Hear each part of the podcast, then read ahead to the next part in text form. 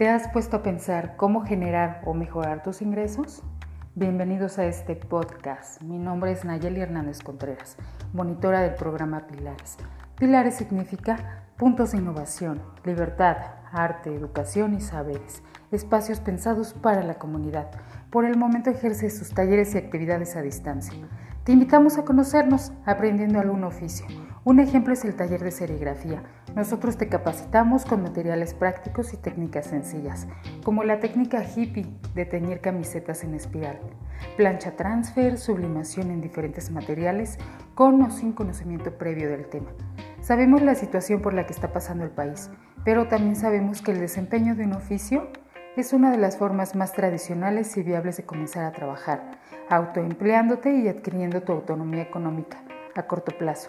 Como este y otros talleres te ofrecemos, y lo mejor, totalmente gratuitos. Búscanos y conócenos. Te esperamos.